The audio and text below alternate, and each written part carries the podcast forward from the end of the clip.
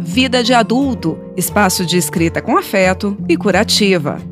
Olá, essa é a terceira temporada dos podcasts do Vida de Adulto. Eu sou Renata Varandas e nessa terceira rodada estamos falando dos impactos da pandemia do coronavírus, não só na nossa saúde física, mas principalmente na saúde mental. Durante esse período de isolamento, recebemos muitos textos sobre os inúmeros sentimentos que vieram e ainda vêm à cabeça e ao coração. Por isso, separamos alguns relatos por sentimentos ou afetos, e cada episódio dessa temporada de podcast vai ser sobre uma sensação diferente. O episódio de hoje, na verdade, é sobre um sentimento que, inevitavelmente, puxa o outro: luto e tristeza. E eu estou aqui com a minha companheira Mariana Londres, que apesar de ser uma pessoa super alegre, viveu também seus momentos de tristeza. Mari, tristeza aposto que todo mundo viveu, né? Mas e luto, nem que seja de forma simbólica, você viveu? Acho que luto também todo mundo viveu e esse ano especialmente eu tive um momento difícil, daquelas rasteiras que a vida te passa, que você tá assim tranquila e de repente toma um tombo. E, e, e foi um luto assim para a família inteira, foi difícil, mas é, a gente vai vai tocando. É a, a luta do luto, né? Como a, a Fabrícia escreveu num texto que foi antes da pandemia. É, é a luta do luto, é uma luta diária e, e leva tempo, né? E a gente pensa em luto, a gente sempre pensa em morte, mas existem vários lutos, né? Exatamente. Pois é, a nossa companheira aqui do Vida de Adulto, a Tassiana Collet, viveu a perda recente de uma amiga querida, a Mônica. A Mônica, só para vocês saberem, ela é uma guerreira que aos 11 anos ela ficou diabética e perdeu a visão totalmente aos 25 anos. E esse ano, quando ela completou 50 anos de idade, ela pegou Covid, e não resistiu. A Tassiana escreveu um texto da morte da Mônica chamado Os Olhos que Não Veem eu ia. Juro que eu queria ler esse trecho, mas eu vou chorar, e como a Mari é muito mais forte do que eu, ela vai ter essa tarefa aí. Se vira, Mari. Quer mandar um áudio de despedida para Mônica? Os médicos não dão esperança mais. A mensagem chegou e só li duas horas depois. O que dizer pela última vez para uma amiga? Ainda daria tempo? Ela escutaria, mesmo sedada na UTI? Antes de ser entubada, assim que recebeu o diagnóstico da Covid, ela nos avisou: Quero voltar, só não sei se volto. Como me despedi dessa amiga que tanto me ensinou? Um último áudio no WhatsApp. Era a hora do crepúsculo, a hora de recolher da natureza, e minha amiga também se recolhia. Pedi ajuda aos pássaros que entoavam o canto de despedida da tarde. Gravei o gorjeio, narrei o sol se pondo, agradeci e declamei o meu amor. O áudio pelo celular não chegou a tempo, mas um passarinho me cantou que palavras jogadas ao infinito pelo coração viajam longe. Juntei todo o amor que há em mim para arremessar ao cosmo essa primeira, última palavra. Adeus.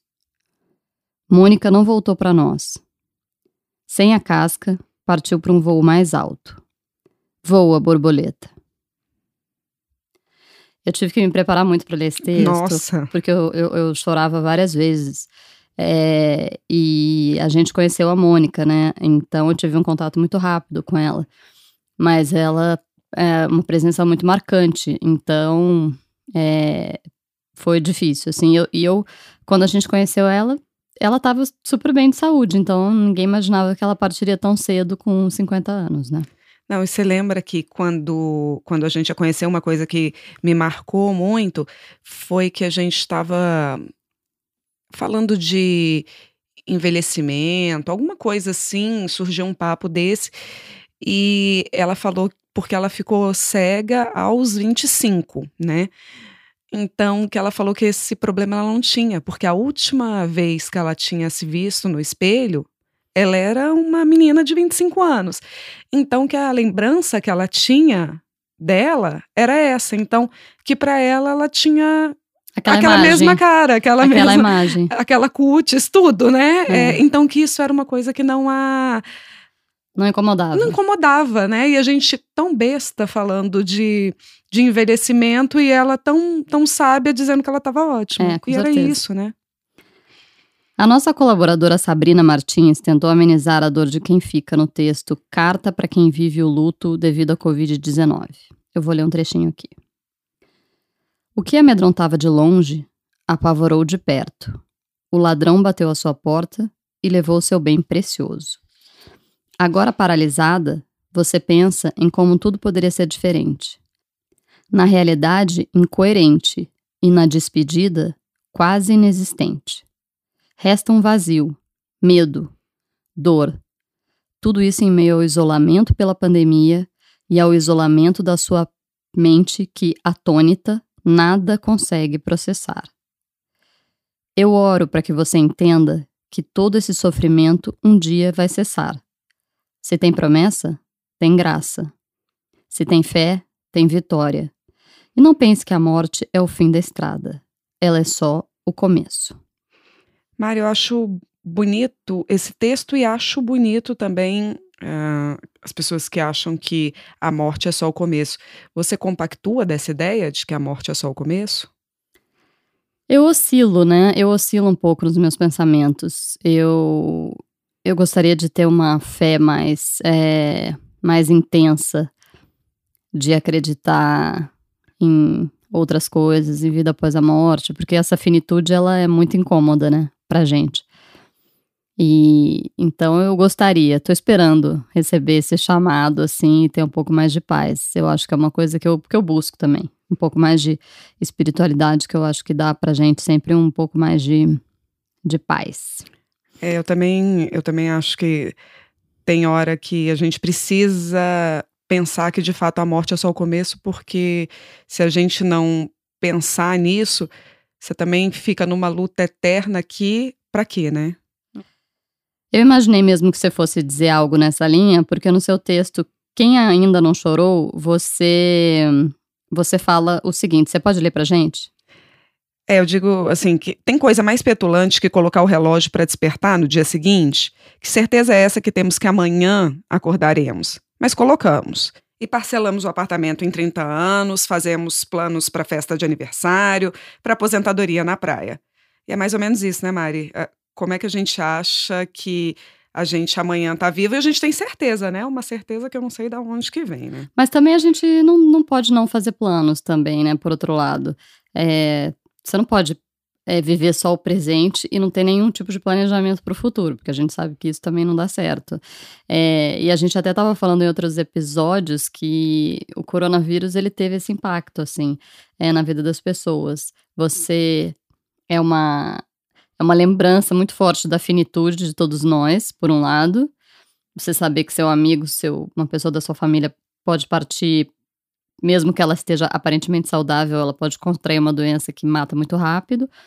É, e por outro lado, a gente tenta planejar as coisas e não consegue, né? Quantas pessoas, todo mundo, planejou uma viagem nesse período, teve que desmarcar, ou então conseguiu, mas assim foi por uma sorte, porque tudo conspirou a favor. Então a gente, a gente perdeu um pouco essa capacidade de planejamento nessa época. Né? Agora, você sabe o que eu acho engraçado? Que eu fiquei pensando muito nesse período de corona. Ficou todo mundo muito em pânico, porque, ah, eu posso pegar, posso morrer. Meu amigo pode pegar, pode morrer. Minha mãe pode pegar, pode morrer. Tá, mas a gente pode pegar qualquer doença, a gente pode atravessar a rua. Foi só uma concretização do que de fato a gente vive todos os dias. Não é? Porque se você for pensar bem, ah, realmente, todo mundo pode morrer, pegar coronavírus e morrer. Mas a partir do momento que você nasce, eu não quero ser pessimista dizendo isso, cara, mas a ampulheta virou. E assim, hum. tem, dia, tem gente que fala assim: ah, é um dia a mais de vida. Eu tento pensar assim. Mas tem hora que eu penso que o relógio é, um é o contrário, entendeu? Assim, é, é, um, dia menos. É um dia menos. Ah, se tá tudo traçado e você tem não sei lá quantos mil dias de vida, aquele delícia já viveu. Né? Então, é, eu acho que o, o corona veio só para concretizar. Só para esfregar na nossa cara essa verdade. Exatamente. E a nossa companheira querida, a Carla Caroline, falou sobre a tristeza da vulnerabilidade. A Carla passou por um perrengue bem nesse período da pandemia. E o texto é: Eu não sou autossuficiente. Eu amei já esse título. As pessoas ao meu redor acham que sou autossuficiente e acreditam que não preciso de cuidados. Diante disso, comprei o pacote daquela que ouve, ajuda, aconselha, mas que guarda sua intimidade. Afinal, eu resolvo. Minha noção de autossuficiência começou a ruir depois de uma consulta de rotina. Minha médica recomendou pulsão e biópsia da mama esquerda. Desespero. Dor. Nada de pesquisas no Google. Foi então que as lágrimas desceram e a sensação de vulnerabilidade bateu. Ali, aos mais de 30, compreendi que quero que cuidem de mim e que resolvam as coisas por mim e para mim. Agora, na era corona, o distanciamento social me mostra que preciso de gente por perto, abraços e um bom café. Mais uma vez compreendi: eu não sou autossuficiente. Mari, você se sentiu vulnerável nesse período? Quando? E outra, se sentiu também, em algum momento, parou e falou: é, realmente eu não sou autossuficiente, não dou conta? É, eu. É, esse texto da Carla, eu tenho certeza que ele, que ele que muitas mulheres vão se identificar, porque a gente tem é, um pouco essa característica, pelo menos a maioria que eu conheço, de pegar as responsabilidades, de, de abraçar. Então a gente, a gente cuida está sempre à frente, cuidando das coisas, resolvendo. E eu tenho muito essa, essa característica, assim. Eu, quando eu tenho algum problema, a minha primeira coisa não é ficar assim, prostrada e. e, e é, ah, meu Deus, o que, que eu vou fazer? A primeira coisa que eu faço é tipo uma lista de coisas do que, que eu vou fazer para resolver. Então eu sempre parto para ação, sempre. É, e eu sempre quero fazer muita coisa. É, e, e como eu falei no início desse episódio, eu tive um problema sério esse ano e tive que partir para ação. Então eu passei assim meses e meses só trabalhando e pensando e fazendo coisas e resolvendo tudo, sem lazer, sem muito sem muito é, é, é carinho das pessoas, porque eu estava ali sozinha, isolada e, e, e, com distância. E chega uma hora que a gente que a gente percebe assim, que a gente fala assim, não, eu não dou conta de tudo e tá tudo bem. Eu não dou conta de tudo e eu preciso pedir ajuda, eu preciso que cuidem de mim, como a Carla ali está dizendo. Eu preciso que alguém é, é, cuide um pouco de mim. E eu acho que ela tem que ela tem toda a razão. Ela colocou muito bem isso nesse texto. Eu acho que a gente é meio Mulher Maravilha, né? A gente, você falou de, ah, eu tive um problema. Não foi um problema seu, foi um problema que envolviam várias pessoas. É, e, no entanto, você pega, abraça e fala: eu resolvo sozinha porque eu vou dar conta de resolver sozinha, porque eu vou resolver os problemas do mundo. É, né? exatamente. Isso, isso, claro, que tem um custo pra gente. Cobra um preço. Te sobrecarrega muito. Uma hora, uma hora o teu corpo avisa. Em geral, é, é o teu corpo que te avisa, entendeu? Ou você tem uma gastrite, é, ou você começa a ter uma dor nas costas. É, alguma coisa. É, alguma coisa vai acontecer, porque é, vão cobrar esse preço de você estar tá querendo. De você não tirar a roupa de Mulher Maravilha em nenhum momento. Na verdade, você tem que vestir a roupa de Mulher Maravilha de manhã, trabalhar, resolver suas coisas de noite, você tira a roupa de Mulher Maravilha e deixa as pessoas te ajudarem, deixa as pessoas cuidarem um pouco de você também. Não, e eu acho que até a roupa de Mulher Maravilha tem hora que você tem que botar para lavar, para secar, entendeu? Para ventilar, porque não dá para ser o tempo todo, porque é, eu sinto muito isso também. Muitas vezes as pessoas te cobram, as pessoas que estão ao redor, não por mal, mas porque elas estão acostumadas. Elas te cobram a resolver algumas coisas que não são suas, entendeu? Para você resolver. Mas, nossa, é, a Renata sempre resolve, a Mariana sempre resolve. Então, por que, que ela não está resolvendo?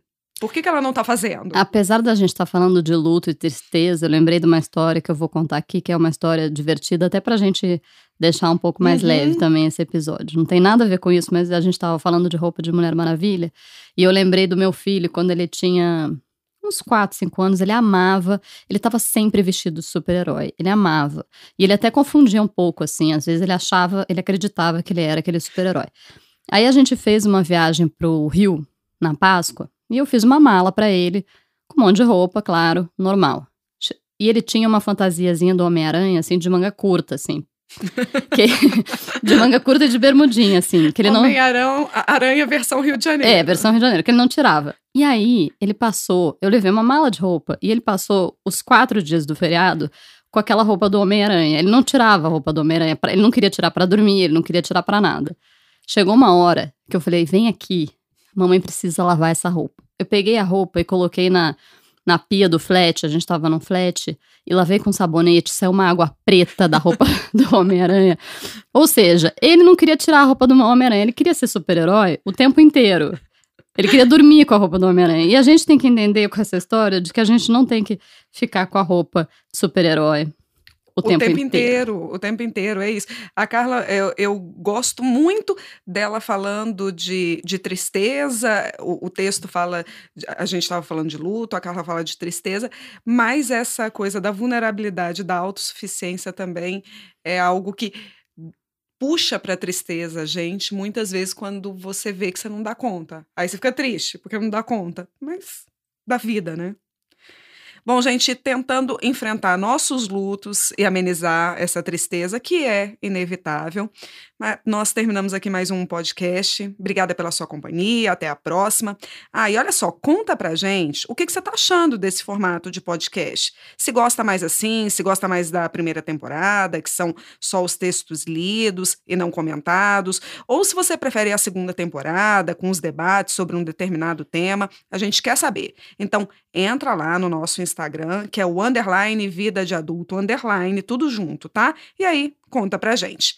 E nessa temporada, estamos abordando os temas, na verdade, afetos dos textos enviados durante a pandemia e que estarão no nosso primeiro e-book, Afetos em Quarentena, escrita curativa em tempos de pandemia. Vida de Adulto é um espaço organizado por Tassiana Collet, Fabrícia Amu e Juliana Ribeiro. Eu, Renata Varandas e Mariana Londres escrevemos e produzimos os podcasts, que são gravados e editados em Brasília, no Duran Studio. Os textos que ouvimos são protegidos pela Lei de Direitos Autorais. Agradecemos ainda a consultoria dos especialistas do escritório Vipicha Advogados.